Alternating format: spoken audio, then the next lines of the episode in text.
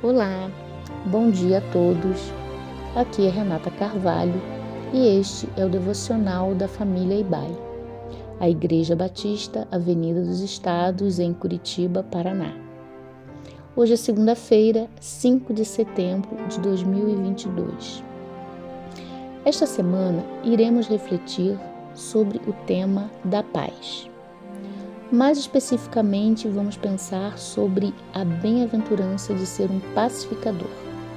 E por isso, o nosso primeiro texto desta série de meditações está nas palavras de Jesus em Mateus 5, verso 9. Bem-aventurado os pacificadores, pois serão chamados filhos de Deus. Com a aproximação das eleições, mais uma vez os ânimos se acirram mais uma vez, a tendência do coração humano se revela inclinada à represália. Foi pensando nisso que Jesus disse: Felizes os pacificadores. Essa declaração faz parte do conjunto de oito declarações conhecidas como as Bem-aventuranças do Sermão do Monte. Nas Bem-aventuranças, Jesus nos apresenta um resumo para uma vida mais feliz, de qualidade, conforme planejada por Deus. Cada declaração é seguida por uma razão que indica que ninguém sairá perdendo por seguir este modo de vida. Na bem-aventurança que lemos, é dito que os pacificadores serão reconhecidos como filhos de Deus.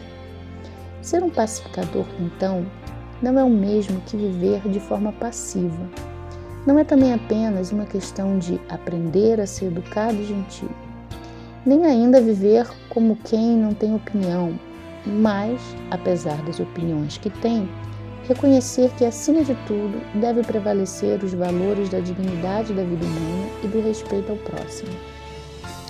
Ser filho ou filha de Deus não é uma mera condição humana natural, mas sim algo de natureza espiritual. Filho de Deus é como a Bíblia descreve a transformação que ocorre no coração humano quando este coração se rende ao domínio da vontade de Deus, revelada através de Jesus Cristo. Em outras palavras, se permitirmos que de fato Deus esteja presente em nossa vida, nos guiando em Sua vontade, experimentaremos a bem-aventurança de sermos pacificadores. Vivemos em um mundo marcado por inúmeros conflitos, injustiças e maldades. Podemos ser parte daqueles que alimentam essas coisas ou podemos fazer parte daqueles que são chamados a fazer diferença nesta realidade como promotores da paz.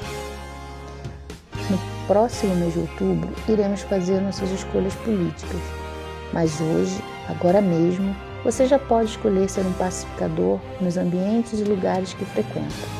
E quem escolhe ser um pacificador, escolhe também experimentar a bem-aventurança de ser um filho de Deus. Que esta seja a nossa escolha neste dia e em todos os dias de nossa vida. Tenha uma ótima semana, abençoada com a paz de Deus em sua vida.